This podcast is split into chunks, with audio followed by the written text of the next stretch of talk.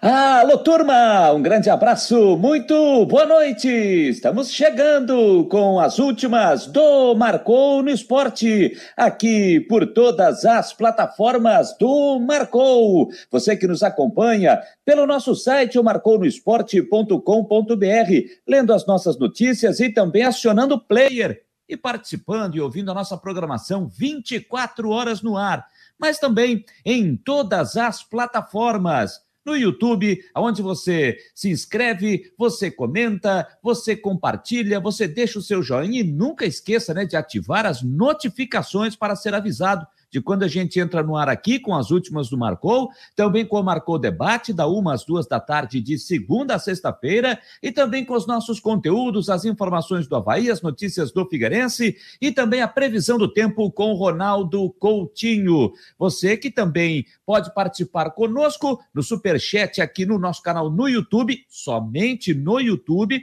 Você é, vai participar fazendo a sua contribuição com qualquer valor você vai mandar a sua mensagem, o seu recado e vai para a tela aqui das últimas no Marcou. É o Superchat somente no YouTube. Mas você também nos acompanha através do Facebook, onde você nos segue, onde você compartilha nosso conteúdo. Da mesma forma, pelo Instagram, nos segue, compartilha. No Twitter, você nos segue, você retuita todo o nosso conteúdo e você também nos acompanha pelo nosso app, pelo é, Android e em breve também pelo iOS, mas para você que tem o seu smartphone, você que tem seu iPhone, você pode nos acompanhar abrindo o site ali pela aba do site, você aciona o player e acompanha a nossa programação de uma forma tranquila. Hoje é terça-feira, feriado, dia 12 de outubro, dia de Nossa Senhora Aparecida, padroeira do Brasil, que ela nos abençoe, estamos precisando disso aqui há muito tempo. E também Dia das Crianças, um beijo a todas as crianças, que todas,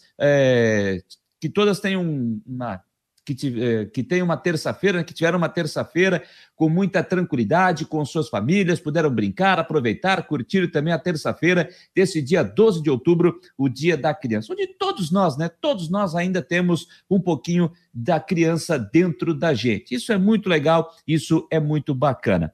Bom, você já está observando, voltei ao meu ambiente de sempre. Hoje, o Marcou Debate fiz em Criciúma, Agora, as últimas do Marcou, já estou aqui em Florianópolis. Eu guardei os equipamentos, levantei acampamento e peguei a estrada de Criciúma para Florianópolis hoje à tarde.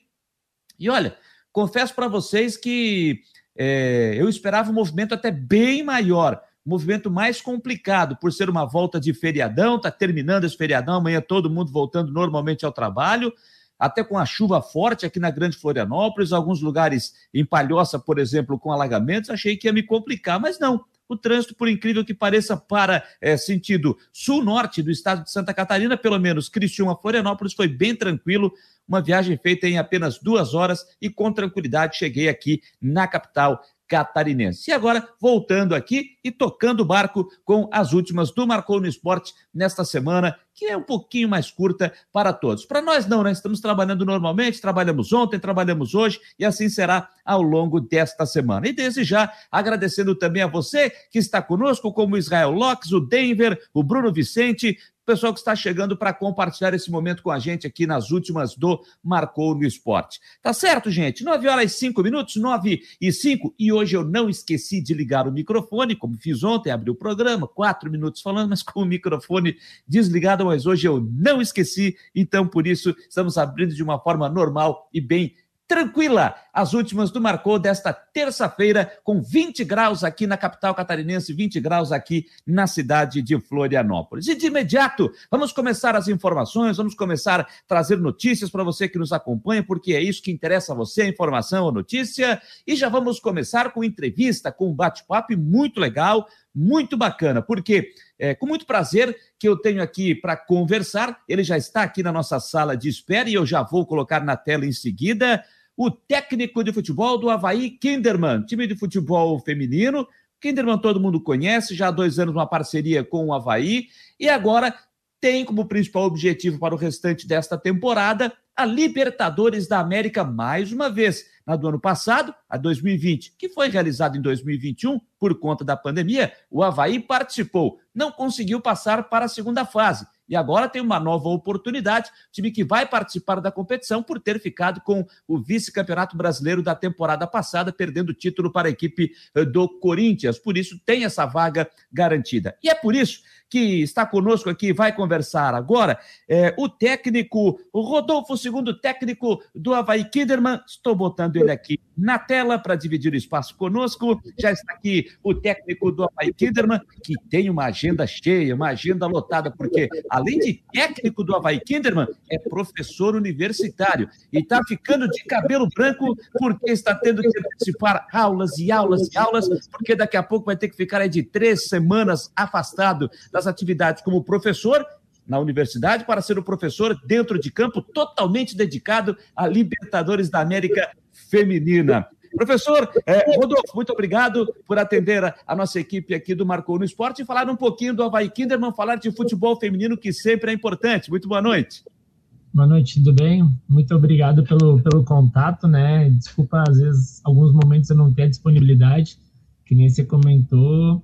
Uh, também sou professor na universidade aqui há sete anos e estou adiantando uns compromissos, né, para caso que tudo dando certo, ficaremos entre três a quatro semanas no Paraguai até a data, a data da final, né, que é no Uruguai, até a final da Libertadores vai ser no Uruguai, mesmo local da final da Sul-Americana masculina e da Libertadores masculina, né? Então, às vezes, os compromissos estão tomando meu tempo, principalmente meu tempo noturno, né? Aproveitamos hoje o feriado, bom, tive uma folga também, para a gente conversar um pouquinho sobre o Havaí, sobre o futebol feminino, sobre o próprio catarinense, né? Acredito que terminou a primeira fase ontem, estamos na final. Estou à disposição aí para a gente ter esse bate-papo essa noite.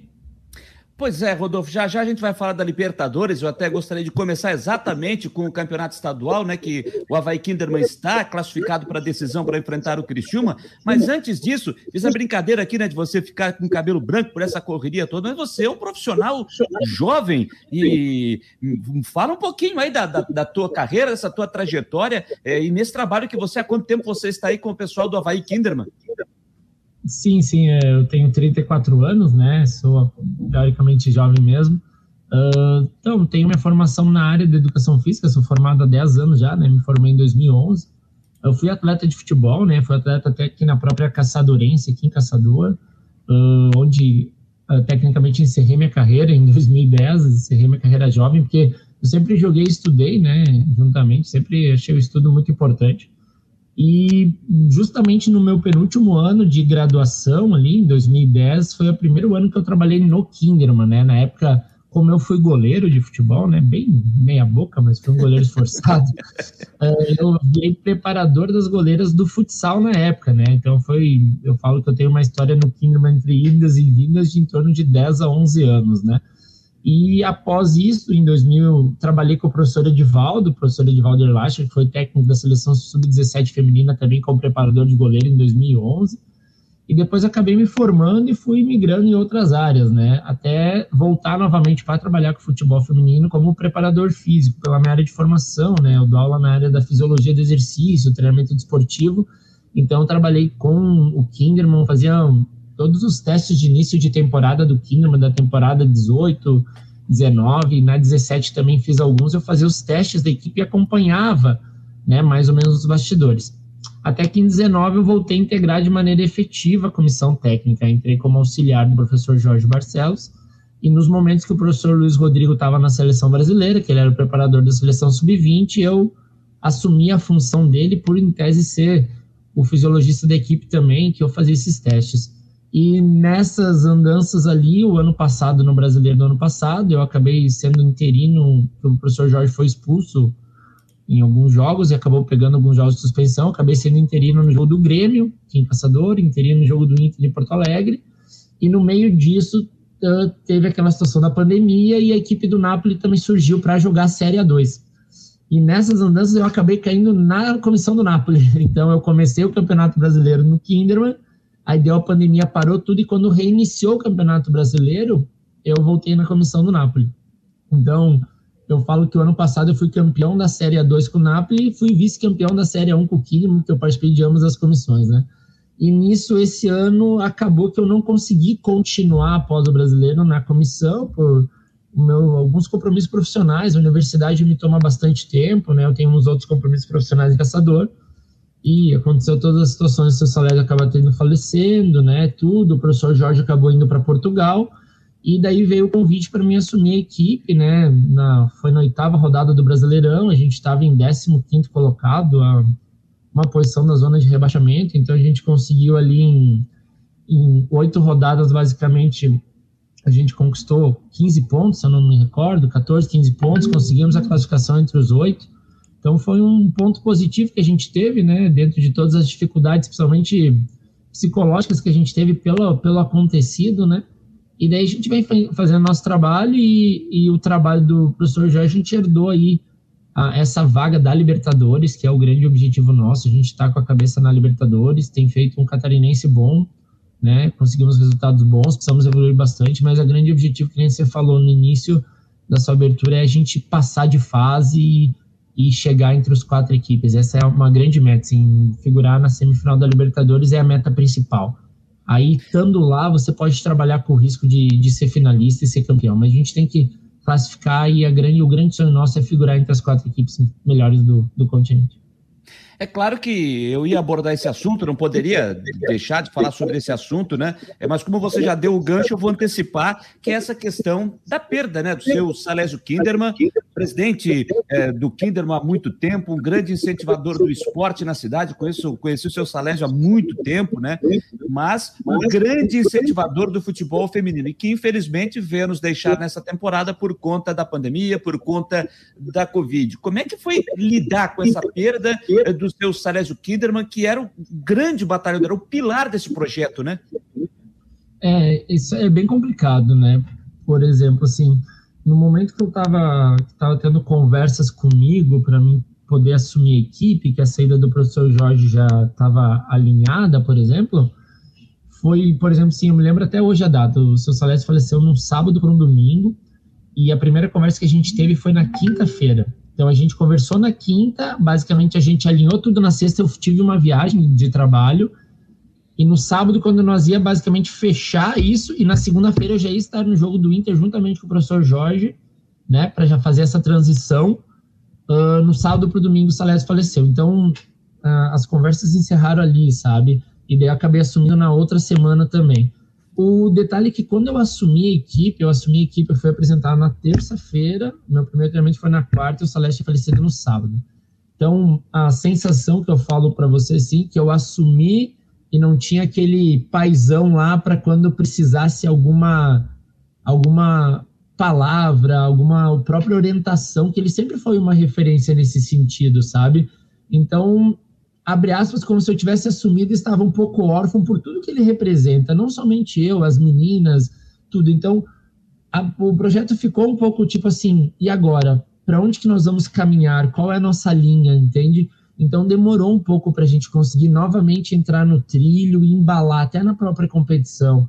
Uh, positivamente, a gente conseguiu alguns resultados na sequência desses jogos, a gente acabou ganhando do Botafogo, foi para o Minas, ganhou do Minas, ganhou do Bahia, ganhou do Santos, então a gente conseguiu dar uma embalada ali naquele momento, e ao mesmo momento a gente tinha o ponto positivo desse, dessas vitórias, mas a gente ainda sentia muito a perda dele, porque ele era uma referência no dia a dia do treinamento, às vezes ele está lá para conversar, a todo momento isso remete, sabe, quando a gente tem a Lígida no nosso dia a dia, ela está ali representando a figura dele, né, então a gente tem muito isso, então o que a gente vem representando hoje aqui, além de toda a história do Kinderman, é a história dele. Eu acho que se fosse falar para você, hoje a gente vai para Libertadores como Salésio Futebol Clube, né? Não Kinder Futebol Clube. A gente vai representar tudo o que ele fez por esse clube. E é isso que a gente mais deseja, que a gente possa representar ele com o maior louvor possível e quem sabe sim conquistar a Libertadores, chegar entre as melhores equipes, mas se dedicar ao máximo e representar da maneira que ele gostaria, né? Que é se dedicando ao máximo, assim, fazendo tudo de melhor por essa instituição, que é uma instituição maravilhosa. Eu sei que é difícil falar a palavra substituir, né, professor Rodolfo, técnico da equipe feminina do Havaí Kinderman, mas quem é que abraçou a causa agora aí em Caçador? Quem é que assumiu a, a, a vaga? Quem que substitui se é que dá para a gente utilizar essa palavra, vaga do senhor Salésio Kinderman para comandar, para fazer esse projeto seguir, para até tentar fazer com que o projeto não acabe, porque, de certa forma, ficou essa preocupação, né? De repente o projeto não seguir com a perda desse grande incentivador do futebol feminino, não só em Caçador, não só em Santa Catarina, mas no Brasil, né? Sim, com certeza. Na real, quem acabou assumindo, né, toda a gestão da equipe foi a, a própria família de seu Salésio, né? Uh, basicamente, quem assumiu foi, oh, tomou a frente, assim, foi uma das filhas dele, o seu marido, né, o Gerro de Salésio, que eles que estavam mais a par da situação, né? Só que é totalmente diferente. Uh, eles tinham um negócio deles, que é o hotel, né? E o seu Salésio tinha o futebol.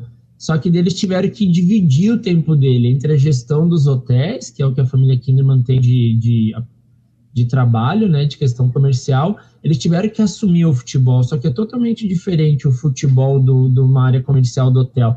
Então acabou que eles assumiram esse compromisso e estão sendo corretíssimos, sabe? Acho que não tenho que reclamar de tudo que eles têm feito e possibilitado que não falte nada, que seja tudo sempre de acordo. Uh, e de falar na sequência, o que vai acontecer é, ainda é uma incerteza, sabe? A parceria com a Havaí também teve altos e baixos durante o ano, né? O Havaí também tem algumas questões, alguns problemas financeiros ali, que isso acaba refletindo na parceria aqui e a gente teria que analisar, assim, eu não consigo te dizer exatamente o que vai acontecer para o próximo ano, né, na sequência da Libertadores, mas a gente torce sim que o projeto continue, que o projeto siga, até porque não é um projeto qualquer, é o maior projeto do sul do Brasil do futebol feminino. Esse projeto, com certeza, a história dele está acima, por exemplo, da história do, do projeto feminino de Grêmio Inter, que são as, as maiores referências do sul aqui no futebol feminino. Então, a história que esse projeto tem, as conquistas que esse projeto tem, que, onde esse projeto já chegou, a, por exemplo, a dupla Grenal do futebol feminino não, não chegou. Então, a gente torce para que isso continue, que quem sabe essa parceria com a Havaí uh, continue né, de maneira efetiva e que a gente possa, sim, seguir esse projeto aqui e que ele traga, assim, muita alegria, porque ele é uma referência muito para nossa cidade, sabe? A, a gente teve o Catarinense agora, só dar um, uma observação, as meninas das outras equipes vinham jogar contra nós, acabava o jogo, elas faziam fila para tirar foto com a Letícia, que foi artilheira do brasileiro do ano passado, uma das artilheiras, com a própria Bárbara, com a Catiele, com a Tuane. Então, elas vêm jogar aqui contra as referências para elas. Elas querem ser Sim. uma Catiele, uma Bárbara, uma Tuane. E a gente representa isso para a sociedade, pra, principalmente para o futebol feminino de Santa Catarina. E seria muito triste se isso se encerrasse, sabe? Então, a gente torce que isso não aconteça, mas isso sai da alçada, por exemplo, da comissão. Isso é uma questão de gestão, de direção, de parceria, mas tomara que tudo dê certo para a sequência do ano. Pois é, até virou assunto nacional, né? Essa, nessa parceria Havaí Kinderman, de uma dívida do Havaí com o Kinderman, um repasse né, de uma quantia X para o time de caçador seguir com o projeto. Pelo que eu apurei aqui, é, não foi totalmente resolvida, mas que uma parte teria sido quitada pelo Havaí. Eu não sei se você tem alguma informação sobre isso, é, é o que, que falta ainda para o Havaí acertar, como é que está essa situação, porque a sua fala realmente deixa um ponto de preocupação para uma sequência para a temporada 2022. Sim, sim. Então, existe sim um. Eu não. Eu, eu sei entender assim, eu não me, me meto, abre aspas, para falar nessa parte da gestão da administração. Minha responsabilidade é, é, a parte técnica. Entrou no campo, é comigo. Saiu do campo, existe. Claro, eu, tenho, eu faço parte de algumas decisões, mas, por exemplo, essa parte entre gestão, diretoria do Kinderman e diretoria do Havaí, eu nunca sentei, não, não me envolvo, até porque eu não quero entrar nessa, nessa alçada, sabe? Mas existe sim um valor de repasse que está em aberto, existe um contrato, acho que vai até o ano que vem ainda, com valores mensais de repasse. Um, eu sei que foi repassado um valor para viabilizar principalmente a participação do catarinense agora, né? Mas uh, se isso daí se regularizar, facilita mais as coisas, sabe? Mas é uma coisa que eu não, não sei te dizer em que pé tá, quanto que falta, quanto que tem acordado, entende? A ideia é que, tipo, a família Kinderman, ela conseguiu aqui que a gente seguisse o projeto, independente desses atrasos ou não do Havaí, para que ela, principalmente para a gente respeitasse tudo que foi conquistado dentro da história, porque essa vaga que a gente está indo agora foi um dos ápices do projeto na gestão do seu Salésio, né? Eu lembro exatamente que o ano passado, na final do Corinthians e, e Kinderman lá em São Paulo, nós estávamos no mesmo hotel com o Napoli que nós estávamos, nós jogamos as, as quartas de final da 2 contra o Juventus. Então a gente jogou o jogo à tarde, ganhou do Juventus de 4 a 2 pelo Napoli. À noite, por exemplo, a comissão do Napoli, que hoje é a comissão do Kinderman, para você ter uma ideia, a gente só trocou algumas, algumas atribuições, a gente foi correndo para o estádio para ver a final, sabe? Então, aquele foi o ápice do projeto e hoje a gente está usufruindo do ápice do projeto. Então, a gente vai tentar representar da melhor maneira. A gente torce para que essa parceria do Havaí siga, né? Quem sabe pode ser que siga em Florianópolis, não siga aqui, mas que siga porque tem muita história atrelada a isso, sabe? Então, uh, existem certezas, sim, com, nesse, nessa sequência, até para nós mesmos da comissão. Então, são coisas que eu não tenho muitas informações para dar se segue ou não segue, mas hoje existe algumas coisas em aberto entre as duas instituições. Pois é, que chegou até a colocar em risco a participação do Havaí Kinderman na Libertadores, né? Sim, colocou. Em algum momento foi colocado sim. A gente teve, teve essas incertezas, mas foram resolvidas de algumas maneiras internas aqui, né? E o importante é que a gente participou sim do Catarinense, até o próprio Napoli conseguiu participar do Catarinense, né? Porque existia uma possibilidade de punição para as equipes se não participassem, mas existe incerteza na sequência das duas instituições que são daqui, né, para o ano que vem. Uma tem essa, uma tem esse vínculo com a Havaí, a outra, em tese, não tem o vínculo com outra parceria, né? Então a gente torce para que tudo seja resolvido até o final do ano, até porque o Kinderman por ter classificado entre os oito, tem vaga, acho que na Supercopa do ano que vem, que foi uma competição criada para aumentar o calendário feminino, que é as oito melhores equipes da A1, mais uh, equipes da A2, né? Então, existem uns critérios que é tipo uma Copa do Brasil feminina, com 16 Sim. equipes. Então, a gente tem a vaga para essa competição e a, dentro da programação inicial, ela começa final de fevereiro, que ela é antes do brasileiro. Então, você tem um calendário cheio, você tem Supercopa, você tem um brasileiro, você tem um catarinense, sabe? Então você teria um grande calendário para o Kinderman para o ano que vem. E o Napoli, por exemplo, que é outra instituição que tem aqui, ele joga jogos universitários, porque a gente tem a parceria com a universidade, teria a dois, teria o próprio Catarinense, teriam próprios jogos abertos, entende? Então, na real, a gente tem duas equipes que têm calendário e, em tese, a gente tem incertezas do segmento das duas. É, realmente é uma pena, né? Realmente é uma pena dessa, dessa incerteza. Então, por isso que até para, quem sabe, ter um, uma garantia seria muito bom também pensando na temporada 22, porque financeiramente será melhor para o Havaí também, porque é um acesso do Havaí à Série A do Campeonato Brasileiro, porque o dinheiro que vai entrar nos cofres do clube também vai ajudar, quem sabe, o Havaí a quitar essa dívida que tem hoje com a equipe de caçador, com o Havaí Kinderman, e evitar que esse projeto de repente acabe, que esse projeto saia de caçador e venha para Florianópolis, enfim, que tome rumos que não seja o que a cidade de caçador quer, o que o estado de Santa Catarina quer, que esse projeto continue seguindo forte aí em caçador, né?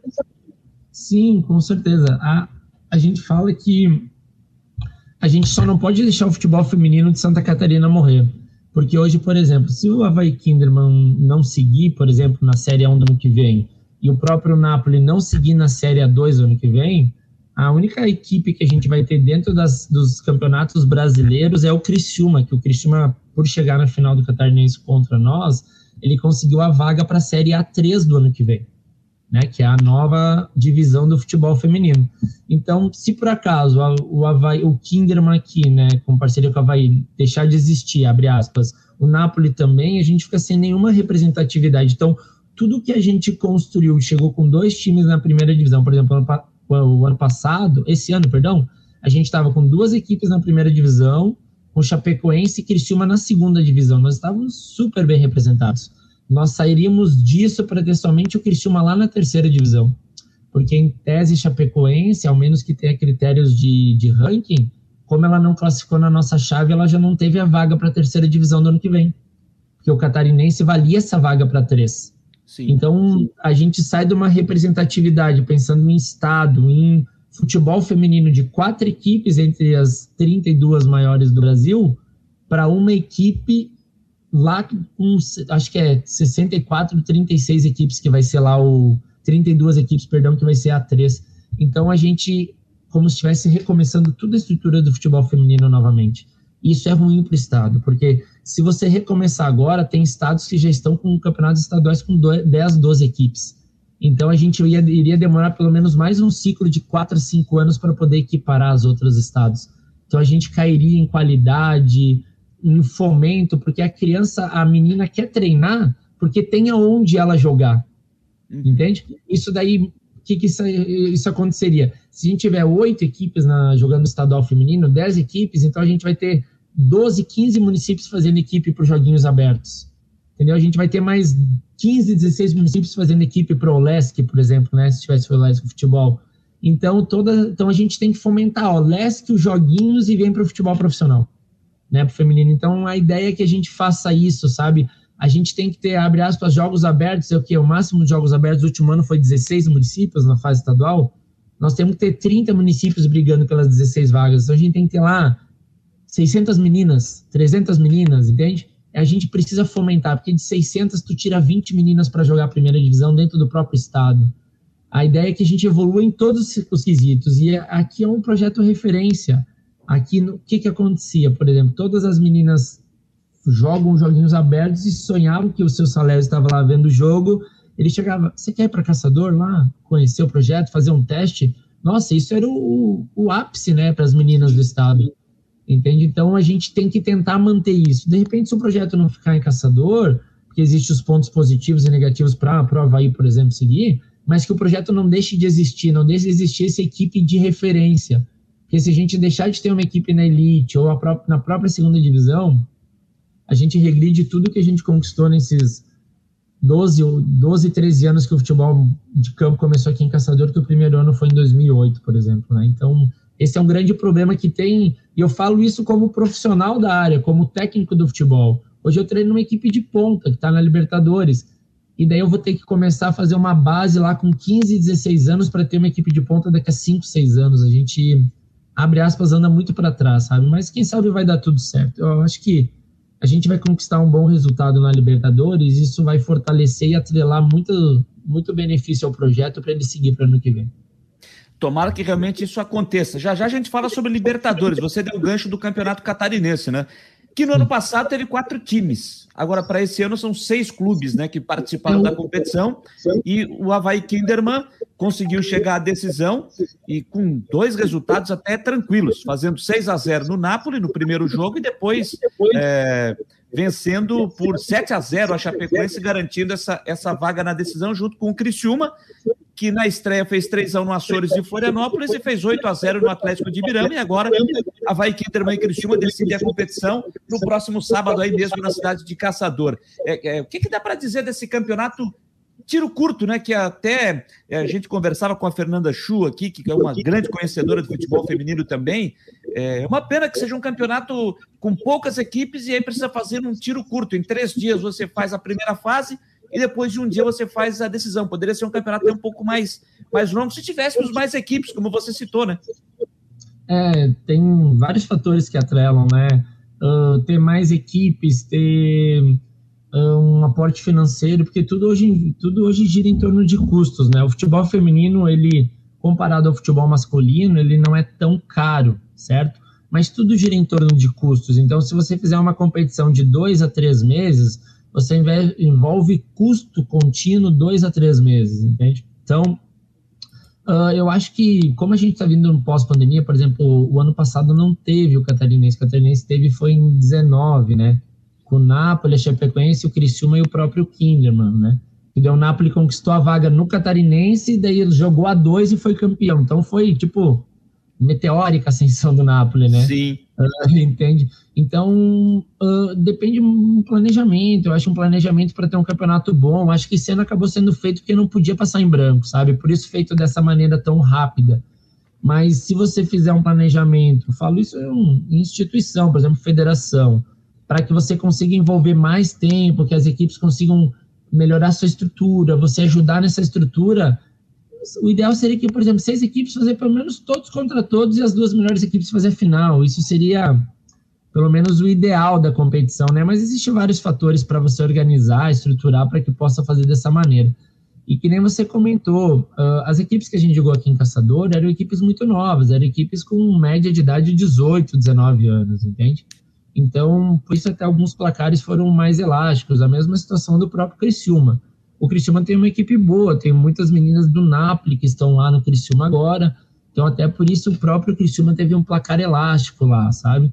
Então a gente tem que fomentar a modalidade, fomentar a modalidade para na próxima competição a gente ter 8, 10 inscritos. Vai ter algumas equipes que vão se sobressair, que nem aconteceu com o Kinderman com o Cristiano nessa, nessa, nessa edição. Vai ter, mas você fomenta e cada vez fortalece mais. A exemplo, esse ano a gente teve duas equipes que se sobressaíram. Daqui a pouco, no ano que vem, a gente tem quatro equipes que já se equiparam. No outro ano, vira seis equipes. Isso fortalece. O nível da competição sobe. Então, é isso que a gente tem que buscar. A gente tem que buscar fomentar a modalidade, fortalecer o campeonato estadual, que isso vai estruturar melhor e a gente vai conseguir virar potência. É o que aconteceu com o futebol paulista. O futebol paulista tem um estadual com 12 equipes. O próprio Campeonato Gaúcho esse ano já tem um gauchão com oito equipes. Então, a gente tem que fomentar para conseguir fortalecer. Isso é muito importante.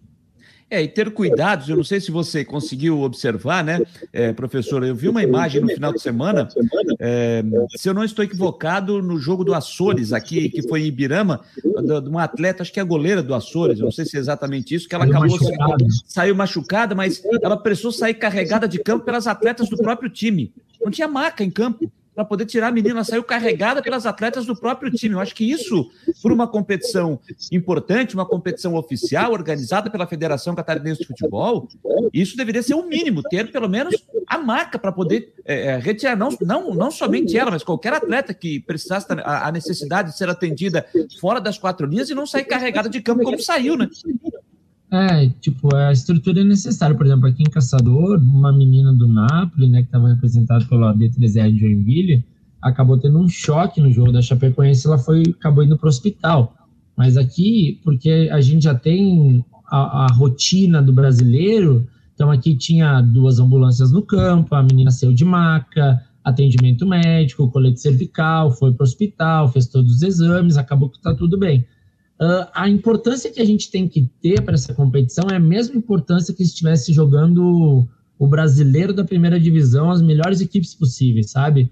Porque a gente tem que tratar essa menina de 18 anos da mesma maneira que a gente trata quando vem a, a seleção brasileira treinar aqui. Elas são tão importantes como a maneira que ela é tratada e a maneira que ela vai se sentir para jogar. Isso é muito importante. Então eu falo aqui em Caçador foi muito legal a nossa etapa porque como as outras equipes eram novas, as nossas meninas respeitaram muito elas.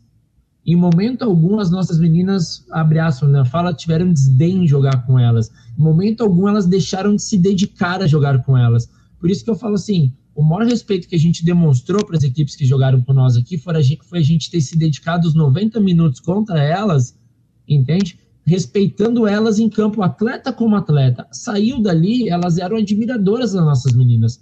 Seria muito pior, uma falta de respeito, a gente ir lá fazer, como a gente fez, por exemplo, 3 a 0 na Chapecoense, e no segundo tempo ficar tocando a bola para o lado. Era um desrespeito contra elas, contra o trabalho da professora da outra equipe. Então, isso é importante. Esse respeito vem dentro, dentro de campo, como essa estrutura fora de campo. Arbitragem, ambulância, tudo é uma competição oficial. Entende? Então, a gente tem que ter toda a estrutura como qualquer outra competição oficial tem. Eu, não, eu sabia que a goleira do Açores machucou, até me contaram, oh, o Cristiano ganhou de 3 a 1 Açores, a goleira machucou, acho que eles não tinham goleira reserva, né? Se eu não me engano, tiveram que improvisar uma menina. Foi isso que me falaram. Eu não vi o jogo, porque eu estava vendo o jogo da Chapecoense aqui.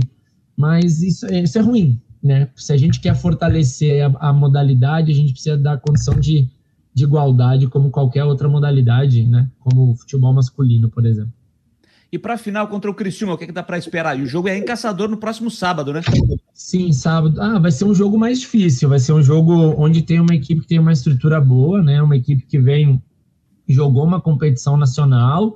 Uh, da equipe da competição nacional se reforçou. A gente conhece basicamente a equipe inteira que tem lá, né? Uh, vai ser um jogo bom, né? Vai servir sim como preparação para Libertadores, mas é um jogo que não vai ter, por exemplo, a facilidade que teve com as, os jogos que a gente teve com as equipes mais novas, que é uma equipe onde já tem meninas adultas, não são meninas tão novas que nem aqui. E vai ser um, um teste bom, um bom teste para a gente se preparar e, e também fazer testes com a nossa equipe, questão tática, questão uh, física também, para a gente poder ir se preparando para a Libertadores. Espero que a gente possa fazer uma boa partida, ser campeão. A gente tem, tem essa responsabilidade e espero que possamos cumprir com isso no sábado, sim. Pois é, vamos chegar ao assunto Libertadores da América, que eu acredito que a ansiedade está grande, né? Dia 3 de novembro começa a competição lá no Paraguai na primeira fase, a decisão vai ser lá no Uruguai. E o Havaí Kinderman está no grupo B, junto com o Cerro Porteio do Paraguai, o Santiago Morning do Chile e esse time da Venezuela, Yaracuyanos, complicado para falar, né? Esse venezuelano. É, o que é que você já conseguiu tirar de informação desses seus adversários na primeira fase? Uh, o que é que você conseguiu já. É, é, porque algumas meninas disputaram a Libertadores no ano passado, uma chave complicada também, que teve. O Santiago Morning estava na chave do Havaí, né? No ano passado. 0 a 0 o jogo. É, é, esse ano Júnior, mesmo, né? Foi em março. É, é, desculpa, esse, a gente fala do ano passado. É, é a 2020, mas foi realizado em 2021. Teve o Santiago Morning, o, o Boca Juniors e mais uma equipe que eu não estou lembrado agora. É, foi uma outra equipe que foi a equipe que elas ganharam de 7, 8 a 0, é o Deportivo. Não me recordo agora, mas não está é, nessa Libertadores. Não está nessa Libertadores, mas o que é que você conseguiu já tirar de informação desses seus adversários na primeira fase? Então a gente já está já tá trabalhando em cima do material, né? O material do Cerro Portem a gente já recebeu algumas coisas. É uma equipe muito boa, tem um, um atacante de lado bem rápida, tem um, um, duas meninas do meio, uma volante muito boa e uma meia muito boa também. Uh, é uma equipe que tem estava liderando o campeonato nacional, né? É basicamente a equipe da casa da competição, né? Tá jogando em casa. Né? Então a gente tem estudado sim material, acompanhado a evolução dessa equipe. Uh, o Santiago Morning é a equipe que as, que as meninas empataram na primeira Libertadores, o jogo foi 0 a 0 O grande nome do jogo foi a goleira, mas essa goleira foi contratada pelo futebol mexicano. Então, um dos grandes pontos, três meninas pontuais dessa equipe foram contratadas para futebol mexicano no meio do ano. O futebol feminino mexicano tem crescido muito. Até tão, tão a gente está fazendo uma referência aqui teve uma época que o futebol mexicano levava todo mundo do masculino, né? O feminino está acontecendo a, quase a mesma coisa no primeiro momento. Eles estão pegando várias sul-americanas e levando o futebol mexicano. E acabaram perdendo algumas meninas, mas a gente tem, tem recebido material de estudo. O Yaracuyanos da Venezuela, a gente está tá com menos material para estudar, é uma equipe nova, né? Uma equipe que acho que ficou vice-campeã e conquistou a vaga, mas também estamos buscando material, porque até porque a nossa equipe de estreia, né? Nosso é, ia, é o seu primeiro adversário, né? No dia 3 de novembro, né? 3 de novembro, depois eu jogo com o Santiago e o último jogo é com o Cerro. Então a gente tem buscado material para estudar, até, a gente vai fazer alguns testes no catarinense aqui, e depois disso a gente vai analisar o material dessas equipes para tentar organizar a equipe para jogo a jogo, né? Porque Hoje você não escala a sua equipe pensando só em você. Hoje você estuda o adversário, vê as, varia as variações do adversário e busca equilíbrio entre ataque e defesa, basicamente, entre as ações adversárias e o que você pode propor. Então, a comissão, a gente tem dividido algumas responsabilidades e tem, tem estudado, sim, né? E criado como grande objetivo a classificação, né? Coisa que na Libertadores ali de março acabou caindo aos poucos, até a gente tem trabalhado muito finalização. A gente, na Libertadores de março ali, teve um jogo que a equipe teve 18 finalizações, sendo 12 no gol, e a gente não conseguiu fazer nenhum gol. No jogo de Santiago Morning, por exemplo, 18 finalizações scout da partida, 12 finalizações no gol e nenhum gol. Então a gente tem evoluído muito, até a gente tem feito gol nos jogos, tem melhorado. Vamos ver se a gente consegue levar essa evolução aí, principalmente na parte de finalização para a Libertadores esse ano. Você acha que é possível ficar com uma das duas vagas a, a etapa seguinte? É possível, é possível. A gente tem trabalhado para isso, a gente tem buscado isso. A gente tem uma coisa importante que, como, quando as meninas foram, e eu falo muito com. A comissão ficou a físio e o preparador de goleiras, né? Ah, mas a gente tem conversado muito com as meninas da equipe e uma grande coisa que elas relatam é como é diferente a competição. Então a gente, assim, é, você jogar um campeonato catarinense, você jogar um campeonato brasileiro, uma Libertadores, é diferente os ambientes, a maneira como você tem que entrar, né? Então a gente tem trabalhado muito em cima disso. Como jogar uma Libertadores? Qual que é o perfil da Libertadores? Como as equipes adversárias jogam da Libertadores? E é um jogo muito físico. A gente é acostumado a jogar, por exemplo, jogar com o Corinthians, que fica com a bola o tempo inteiro, jogar com próprio Santos, que fica com a bola o tempo inteiro. Então, são jogos totalmente diferentes. Lá, as equipes, elas em tese, elas não tendem a ficar tanto com a bola, elas são muito mais verticais, jogo aéreo, jogo físico. Então a gente tem ajustado o modelo de jogo para esse tipo de jogo. Em tese, existem quatro equipes, né, contando Ferroviária e Corinthians, que tem um jogo mais técnico, que ficam com a bola, que propõem, que querem ser os donos do jogo. As outras equipes trabalham com jogadores de lado de velocidade, jogo físico, uma bola parada muito forte. A gente até assistiu o jogo do Corinthians na semifinal que o Corinthians acabou perdendo, como o jogo físico do América de Cali que tirou o Corinthians dos pênaltis foi muito grande, a bola parada. Então a gente também tem que entrar na Libertadores sabendo jogar a Libertadores.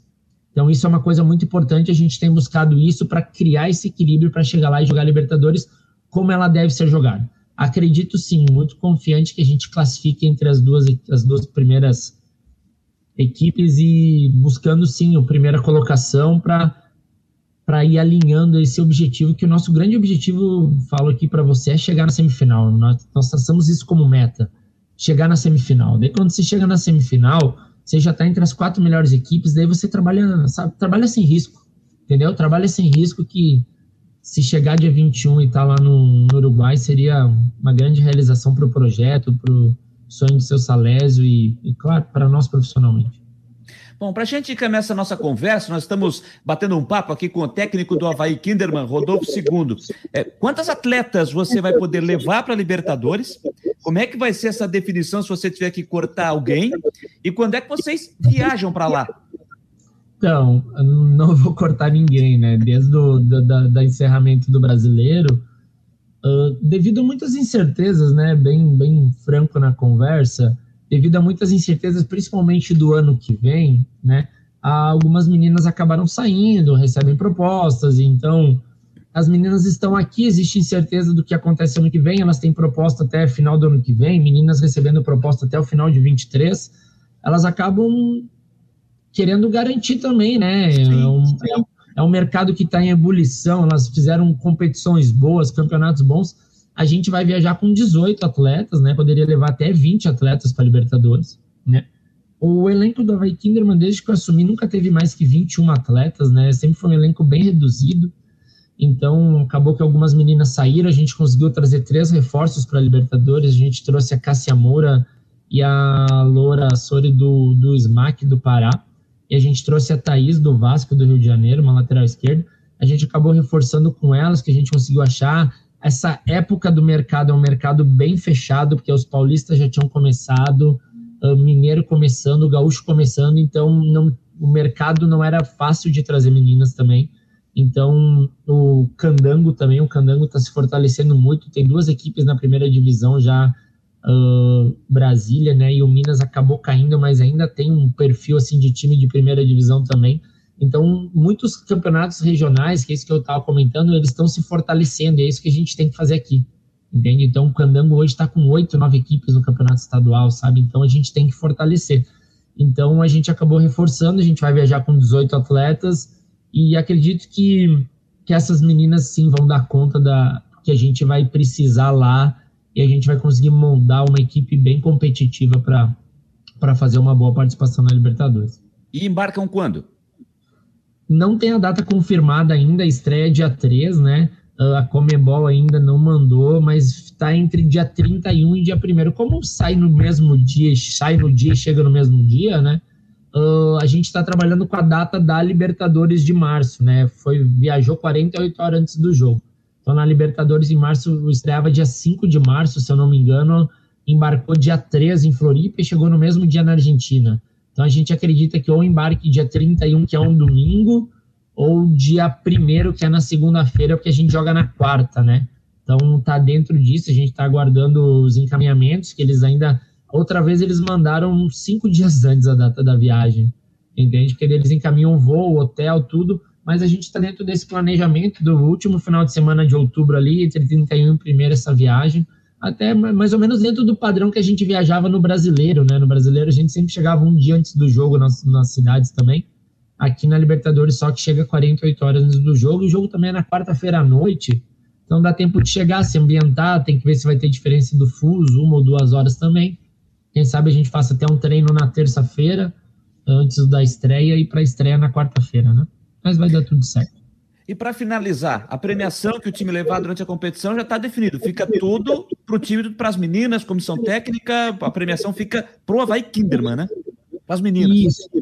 É, tem um, tem um acerto aqui entre comissão e direção, uh, dentro do valor que é das atletas e o valor que é da, da comissão e atletas e o valor que é da direção. Né, tudo isso dentro, de, nem sei se foi definido os valores dessa Libertadores já, né, eles definem a premiação, acho que tem premiação de primeiro, segundo e terceiro lugar, se eu não me engano, mas vai ter alguma parte que vai ser repassada assim para a comissão e atletas, né, e tudo dentro aqui da, da estrutura do Kinderman aqui, né, entre e quando a gente fala comissão atletas, a gente inclui todo mundo, né? Cozinheira, o, o roupeiro. A gente trabalha aqui com um grupo apenas, sabe? Não tem distinção nenhuma. Fisioterapeuta, né? Médico, todo mundo tá, tá dentro do mesmo conjunto aqui. Então, se eu ganhar, a artilheira do time ganha, a tia da cozinha ganha da mesma maneira, que aqui a gente não tem essa distinção. Tomara que dê certo. Isso vai ser importante, assim, eu acho que o resultado em si ele vai ser mais importante. Eu acho que o resultado vai atrelar muito o que vai acontecer para o próximo ano, sabe? A gente tem muito isso.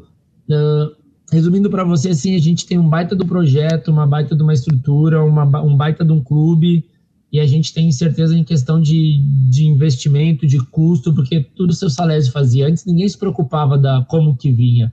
Ele resolvia, ele arrumava o patrocínio, ele ia na empresa, ele arrumava parceria com a Havaí ele levantava o dinheiro e fazia as coisas andarem, sabe? Então hoje a nossa incerteza é assim, quem vai fazer isso, né? Por exemplo, assim, se eu sair para fazer isso, uh, a gestão, eu não consigo treinar.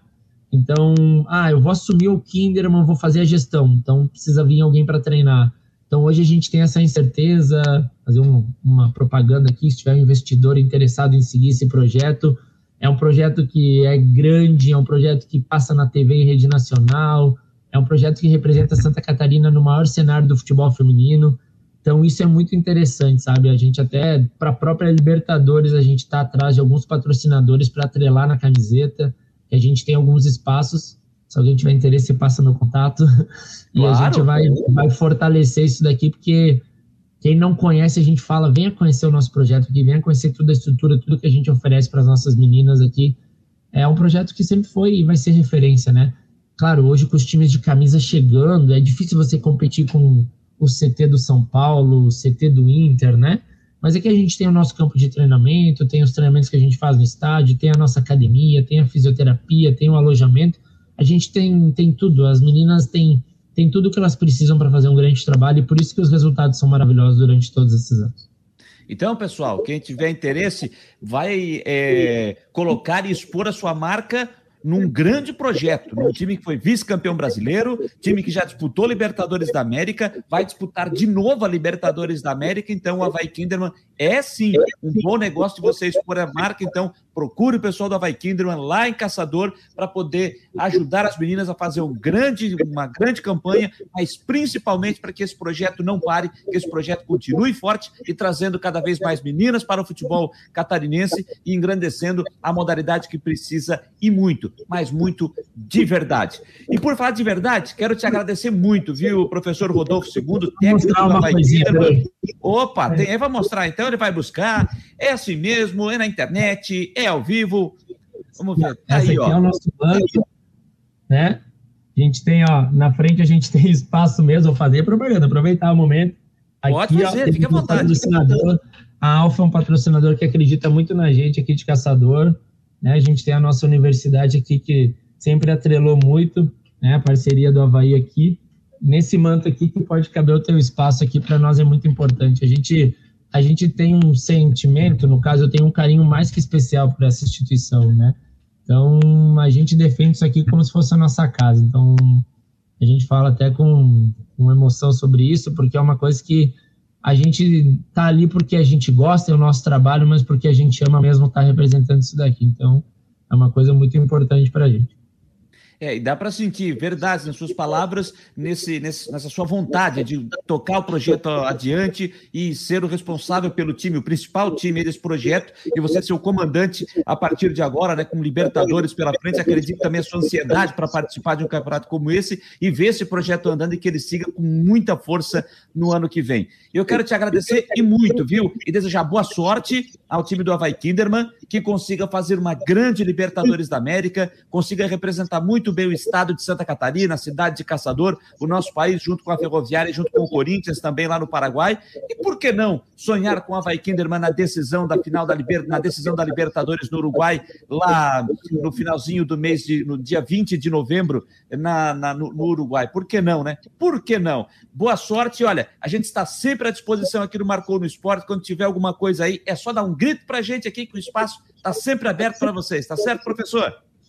Muito obrigado pela atenção, pelo contato. Desculpe não poder atender em outras oportunidades. E vamos continuar trabalhando para colocar o Kinderman sempre entre as maiores equipes do futebol feminino, agora não só do Brasil, mas do continente. Tá bom, obrigadão.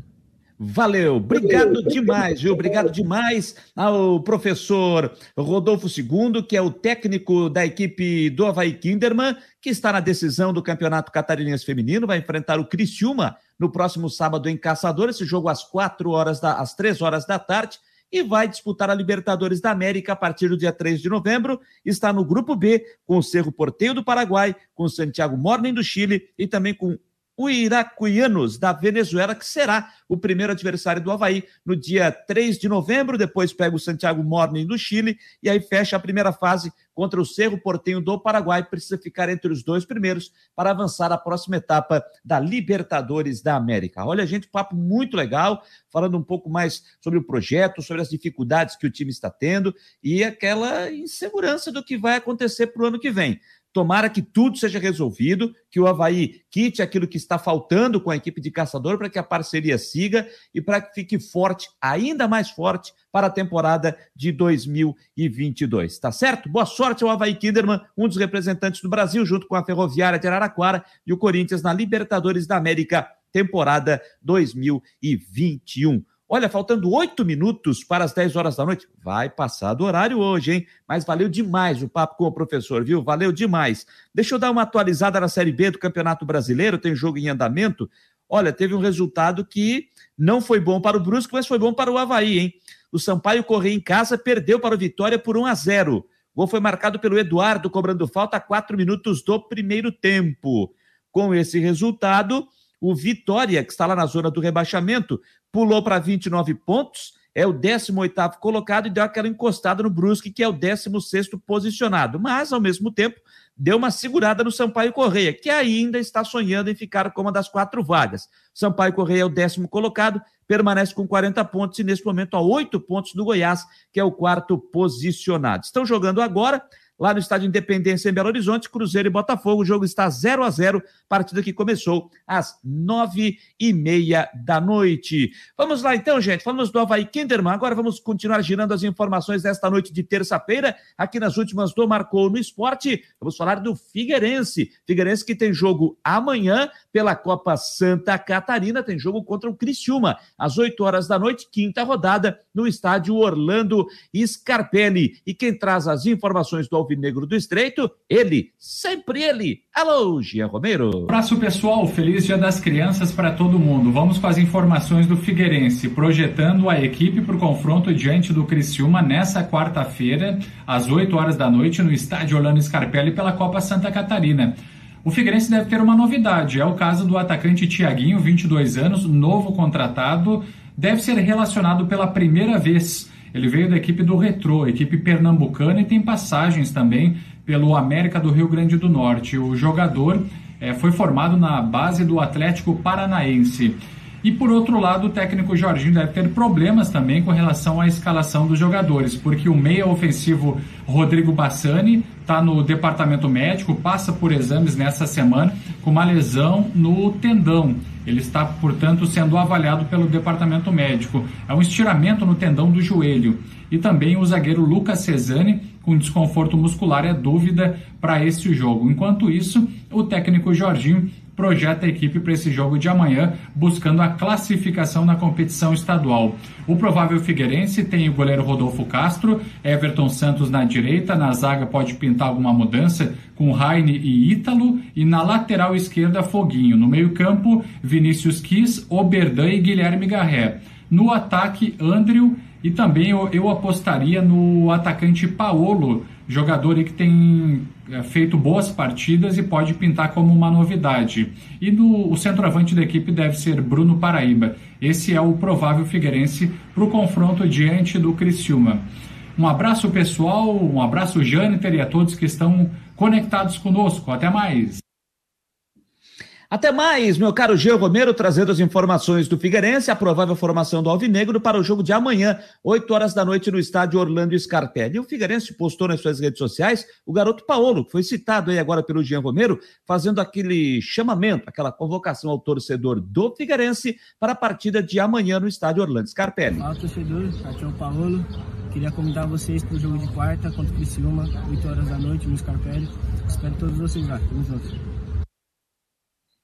Tá aí o garoto Paoro mandando aquela mensagem para o torcedor do Figueirense. Falando nisso, gente, o Figueirense se disponibilizou aqui, já informou, a gente citou isso hoje no é, Marcou Debate.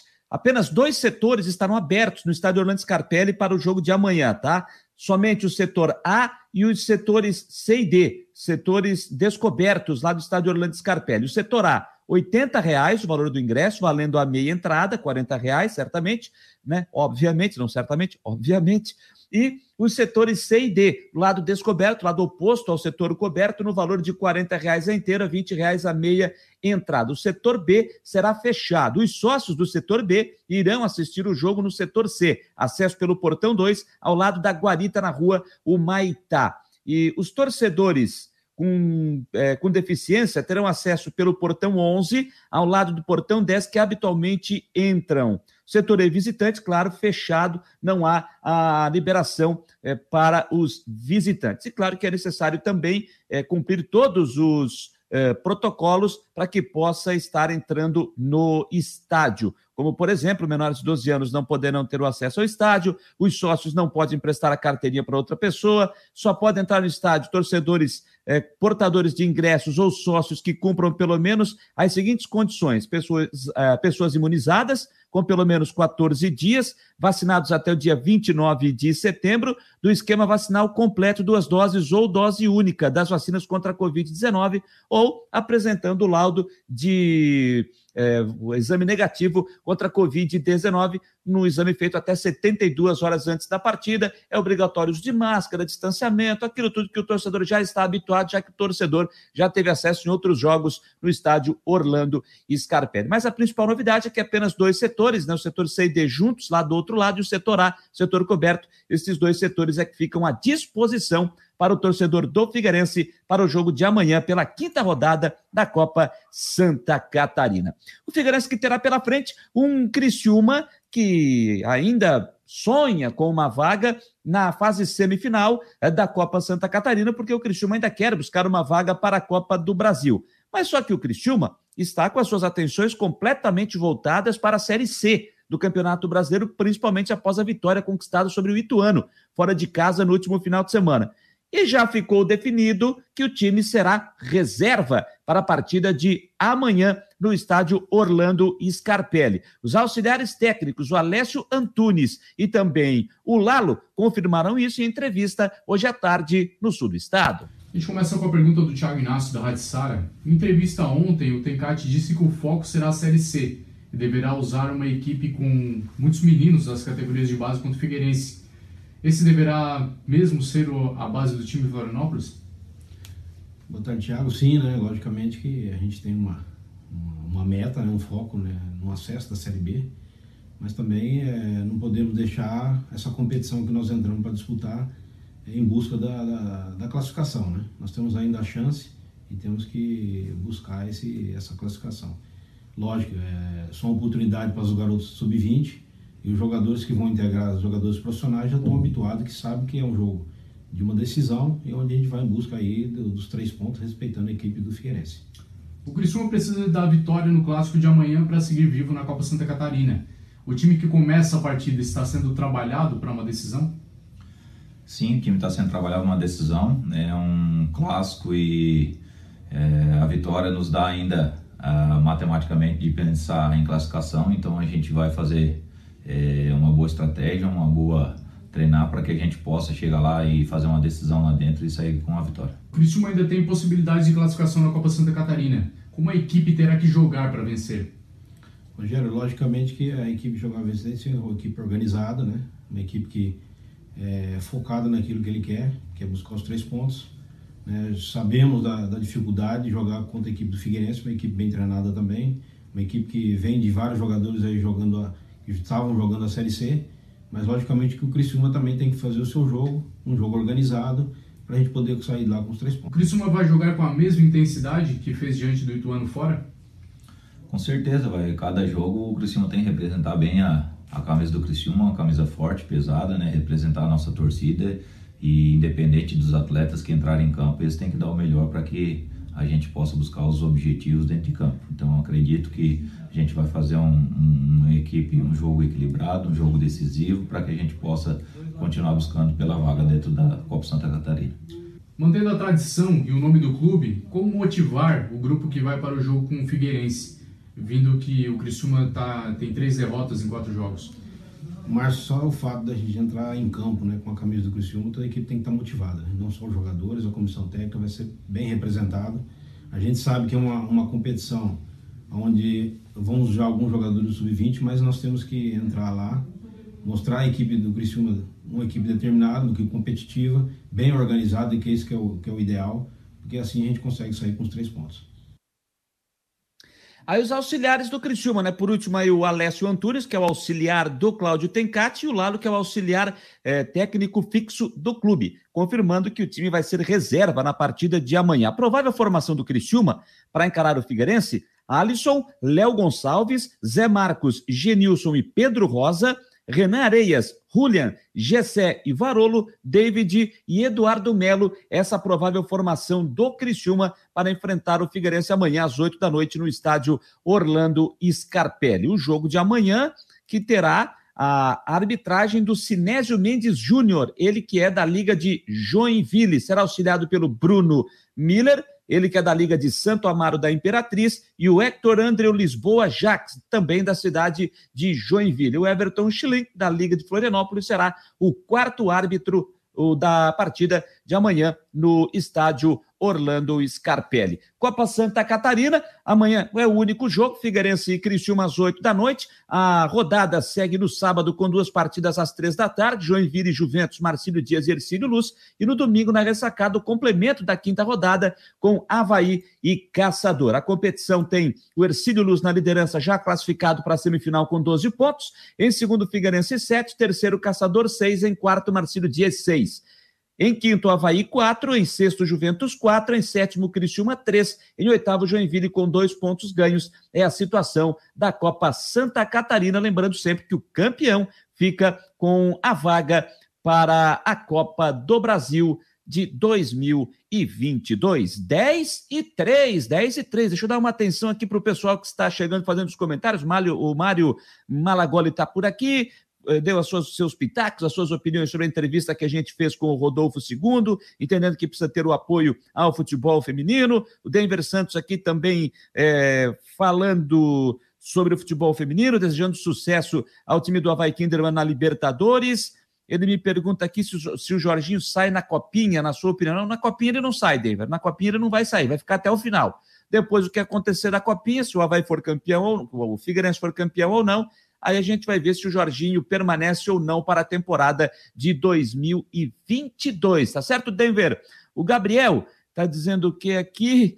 Ah, o Jâniter é ligeiro. De tarde fez o programa em Criciúma e agora à noite em Florianópolis. É, foi rapidinho, né, Gabriel? Rapidinho, já citei aqui na abertura.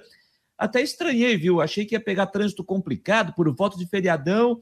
Não, foi bem tranquilo, até dei carona nosso querido Luiz Gonzaga, nosso eterno plantão. Viemos juntos, uma viagem bem tranquila, duas horas apenas, rapidinho, um trajeto um pouco movimento sentido sul-norte, agora sentido norte-sul tinha bastante movimento, pessoal voltando para o Rio Grande do Sul, aí o movimento era maior. Agora, Criciúma Florianópolis foi bem tranquilo, a viagem pelo menos na parte da tarde, saí 3 e 15 de Criciúma, para ser mais exato, 5 e 15 eu estava aqui em Florianópolis andando de uma forma tranquila dentro dos limites de velocidade, tá certo? O Rafael Manf está dizendo que o jogo está quente lá em BH, hein? Para Cruzeiro e Botafogo, 0 a 0 jogo no primeiro tempo. Assim que terminar o programa, aí eu vou sentar na frente da TV e vou conseguir assistir o segundo tempo. E olha, gente, deixa eu dar uma olhada aqui a temperatura aqui em Florianópolis, porque a temperatura tá a sacada hoje aqui tá aberta, tá entrando um arzinho até meio geladinho. Deixa eu ver a temperatura aqui nesse momento, 20 graus, 20 graus a temperatura aqui na capital catarinense. Por que que eu estou dizendo isso?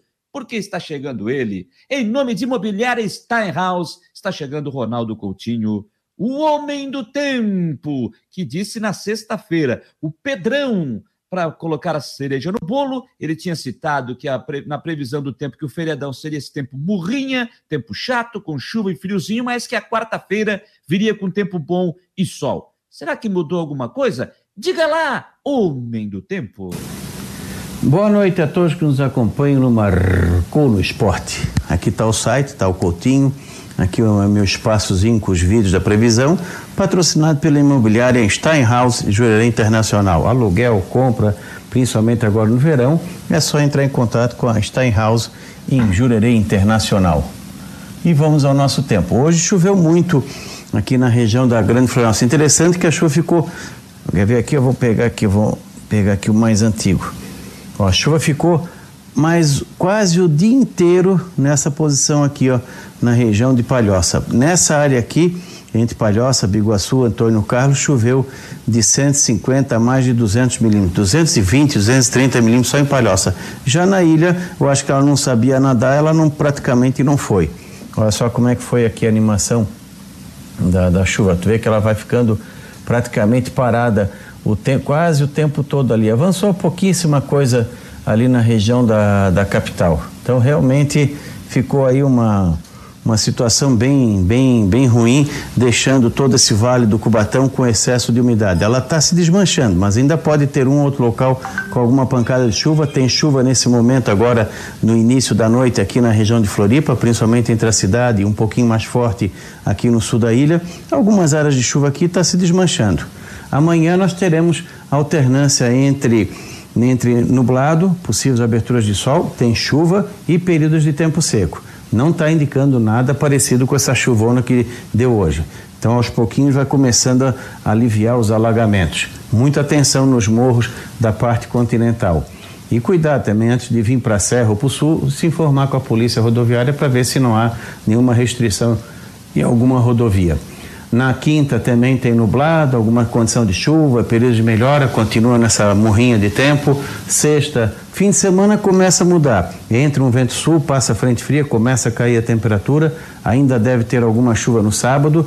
Talvez o domingo até passe sem chuva ou com pouca chuva e vai esfriando. Na segunda, está indicando tempo bom, com temperatura baixa de manhã. Quem sabe aí uns 10, 11 graus e não passa muito do 20. Então, quarta, quinta, sexta, sábado, ainda tem chuva e períodos de melhora. Pode ser um pouco mais forte na sexta-feira. Não é ruim e não é bom o tempo todo. Para quem tem atividade longa, bastante atenção. Da Climaterra para o Marcou no Esporte, Ronaldo Coutinho. Ronaldo Coutinho. Galvão Bueno que adorar chamar né? Ronaldo Coutinho, o homem do tempo, sempre para a imobiliária Steinhaus, sempre aqui nas últimas do Marcou, das 9 às 10 da noite, às vezes passa das 10, não tem problema, mas também sempre conosco na no Marcou Debate, de segunda a sexta-feira, da 1 às 2 da tarde, aí em parceria com a Rádio Guarujá. O Mário Malagoli está dizendo o seguinte aqui, ó, o Giovani Meia tomou o terceiro cartão amarelo no jogo do Cruzeiro contra o Botafogo, então o Giovani, que estava aqui no Havaí, o Cruzeiro pediu ele de volta para a disputa da competição. O Giovani teve que sair do Havaí, retornar para o Cruzeiro. O Giovani tomou o terceiro amarelo, então não enfrenta o Havaí na rodada seguinte aqui no estádio da Ressacada. Giovani, que vem sendo um dos principais jogadores do Cruzeiro, pelo menos tem sido importante dentro do esquema do técnico Vanderlei Luxemburgo, não enfrenta o Havaí na rodada seguinte da Série B do Campeonato Brasileiro de Futebol.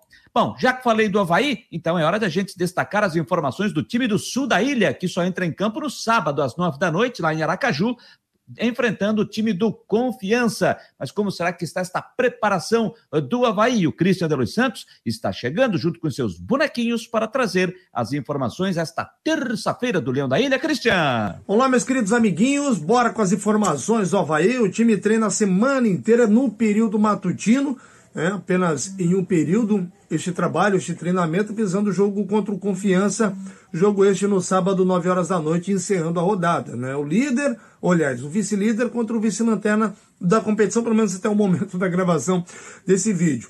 Bom, o Havaí embarca sexta-feira, logo após o treino pela manhã, e aí a viagem, né? Princípio, tá todo mundo à disposição, a exceção, é claro, do Renato, que segue com uma lesão, e do Bruno Silva, cartão vermelho, e o Wesley, cartão amarelo a não ser que nos treinamentos algum outro atleta apresente algum desconforto muscular, alguma indisposição, enfim, o que é natural, o que é normal, acaba acontecendo, então a gente vai aguardar e monitorar essa questão. Fora isso, o time então né, não deve ter alterações tão grandes assim, a não ser que o Bruno Silva está fora, acho que o Jean Kleber né, é recuado um pouco mais para a função do Bruno, entra o Marcos Serrato com o Lourenço no meio campo, eu acho que o time não vai fugir disso. Né? Ele pode utilizar também o Valdívia, traz o Lourenço um pouco mais para recompor ali com o Jean Kleber, mas acho que o Serrato né, fica mais dentro do modelo que o Claudinei gosta de jogar, costuma utilizar, apesar de que contra o Confiança acho que o Havaí até deveria ser mais ofensivo para tentar uma vitória. Né? Confiança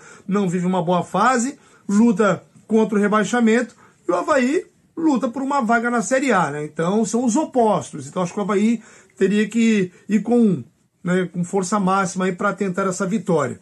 Mas são as convicções do Claudinei Oliveira, ele dificilmente foge disso. Quando ele foge, ele até acaba surpreendendo todo mundo.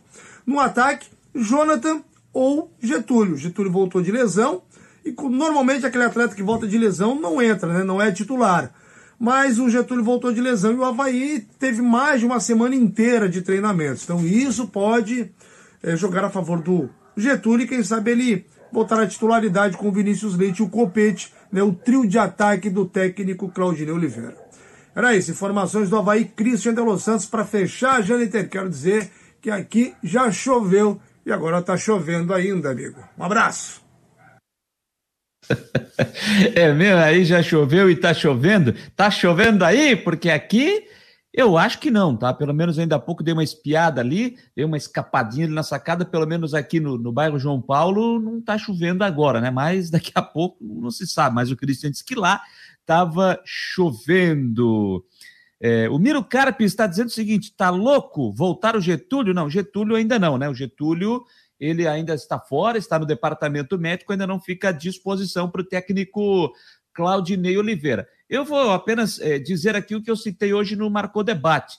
Eu acho que para esse jogo, de repente, já caberia o Rômulo como titular, na vaga do Jonathan. Acho que o Rômulo já está merecendo, tem que ver como é que está a sua condição, quanto tempo ele aguenta, se ele já está podendo aguentar aí uns 60 minutos pelo menos, né? Se ele estiver bem fisicamente, eu já, já começaria com o Rômulo na vaga do Jonathan, deixando o Copete e por um lado e o Vinícius Leite por outro. Eu faria o meio-campo ali com o Jean Kleber, com a ausência do Bruno Silva, até começaria com o Jadson, começaria com o Jadson, e aí faria é, o, o Jean Kleber, o Jadson e também o Lourenço. Eu faria esse setor de meio campo aí, faria essa, essa composição de meio campo. Vamos ver se é isso que o Claudinei pensa, se ele pode colocar o Valdívia e ver como é que está a condição também do Marcos Serrato, né? Ele que está voltando é, da recuperação da Covid, já deve estar voltando aos trabalhos, vou ver como é que ele respondeu a esse processo, passou esse período aí assintomático, sem um problema maior, graças a Deus, muito bom para a saúde dele, bom para a saúde de todos. Então vamos ver se de repente ele pode ser uma alternativa para o jogo e se de repente o Claudinei pode apostar até no Marcos Serrato no setor de meio de campo. Eu particularmente faria Jean Kleber, eh, Jadson e também Lourenço, até para tentar fazer o resultado já lá diante do Confiança, que não será um adversário simples, não será um adversário fácil, já que o, apesar do time estar é, lutando contra o rebaixamento. Olha, na Série B, gente, jogo em andamento, jogo ainda no primeiro tempo, começou às nove e meia da noite, já no finalzinho, da etapa inicial, Cruzeiro e Botafogo empatam por 0 a 0. Para quem está chegando em casa agora, quem voltou do feriadão, está se inteirando dos resultados agora, o Sampaio Corrêa perdeu para o Vitória pelo placar de 1 gol a 0. A trigésima rodada segue aí na sexta-feira, às quatro da tarde, com Brusque e Remo, no estádio Augusto Bauer, às sete da noite, CRB e Guarani, às nove e meia da noite, Goiás e CSA, Brasil de Pelotas e Vila Nova. No sábado, às quatro da tarde, jogam Ponte Preta e Náutico, às quatro e meia, grande jogo, Vasco e Curitiba, é, às 18h30, Operário e Londrina, e fechando a rodada, Confiança e Havaí, a rodada de número 30 desta Série B do Campeonato Brasileiro de Futebol. Temos que falar também da Série A, né? A Série A tem. É, tem jogo em andamento, rapaz. Tem jogo em andamento pela 26 rodada, jogo que começou às nove e meia da noite lá em Salvador. Bahia e Palmeiras estão jogando e empatam pelo placar de 0 a 0 é, empatam pelo placar de 0 a 0. E já tivemos um jogo também pela Série A, hoje, jogo já encerrado, lá em Bragança Paulista, o RB Bragantino derrotou o Atlético Goianiense pelo placar de um gol a zero. Quem fez o gol do Bragantino? Deixa eu ver aqui. O Jadson Silva, aos 24 do segundo tempo, um para o RB Bragantino, zero para o Atlético Goianiense. Em andamento, Bahia e Palmeiras, primeiro tempo, 0 a 0. Amanhã, às sete da noite, Flamengo e Juventude, Atlético Mineiro e Santos, é, Chapecoense e Atlético Paranaense, às oito e meia, Fortaleza e Grêmio, às nove horas, Corinthians e Fluminense, às nove e meia, Internacional e América Mineiro, na quinta-feira, às sete horas da noite, tem São Paulo e Ceará, e no mesmo horário, o Cuiabá recebe o Esporte Clube do Recife. Todos esses jogos terminando a rodada amanhã, porque na quinta-feira tem Brasil pelas eliminatórias sul-americanas, às nove e meia da noite no Uruguai, ou no Uruguai, contra o Uruguai, lá em Manaus, na Arena da Amazônia. A vitória do Red Bull Bragantino coloca o time com 41 pontos na tabela de classificação. E o Palmeiras, que está, que está empatando, é, tem 40 pontos, é o quarto colocado. O Atlético Goianiense, que jogou e perdeu, está em 11, fica com 31 pontos ganhos. E o Bahia, cadê o Bahia? O Bahia ainda está com o um empate, está indo a 27 pontos, abrindo a zona do rebaixamento eh, na 17 colocação, neste momento ficando a um ponto do Santos. Caso o Bahia derrote o Palmeiras na noite de hoje, o Bahia vai a 29, aí traz o Santos para a zona do rebaixamento, para 17, o Juventude para 16, e aí o Bahia pula para a 15 colocação Deixa eu ver com quantas vitórias. Não, pula para. Vamos ver aqui. Se vencer, vai a 29. Aí, se vencer, ele pula para 14, porque aí ele vai ficar com oito uh, vitórias contra seis do Ceará. E aí o Ceará vem para 15, o Bahia pula para 14 lugar, caso ele vença o Palmeiras na noite de hoje, lá na cidade de Salvador. Beleza, turma? 10 horas 17 minutos, 10 e 17, e assim a gente vai fechando o programa desta noite, desta terça-feira, feriado nacional, dia 12 de outubro, dia de Nossa Senhora Aparecida, padroeira do Brasil, dia das crianças também. Um grande beijo para todas as crianças que todas as crianças nesse dia que elas eu torço demais né, para que todas as crianças é, passassem um dia que, que eles que tivessem um dia com muita tranquilidade, com muita paz, junto das famílias, mas também aquelas crianças mais necessitadas que ela também, elas também recebessem ajuda de todas as pessoas, de qualquer parte, de todos os cantos, para dar um pouquinho de alegria, um pouquinho de esperanças, ah, de esperança àquelas crianças mais necessitadas. Pelo menos essa é minha, ficou minha esperança para o dia de hoje, esse dia 12 de outubro do ano de 2021. Legal, rapaziada? Obrigado demais a você que esteve conosco pelo nosso site, marconosport.com.br, nos ouvindo pelo nosso player em qualquer parte do Brasil e em qualquer parte do mundo. Para você que esteve conosco também pelo YouTube, também pelo Facebook, pelo Twitter, pelo Instagram e também pelo nosso app. Convidando a você para estar conosco também a partir da uma da tarde amanhã com o Marcou o Debate, junto com o Fabiano Linhares, com o Rodrigo Santos, comigo e em parceria com a Rádio Guarujá e amanhã à noite com as últimas do Marcou a partir das nove da noite. Já de volta a Floripa. Até hoje, até o debate de hoje foi em Criciúma e agora já de volta à capital catarinense. Grande abraço a todos, bom final de feriado, bom final de feriadão, uma boa noite e até amanhã.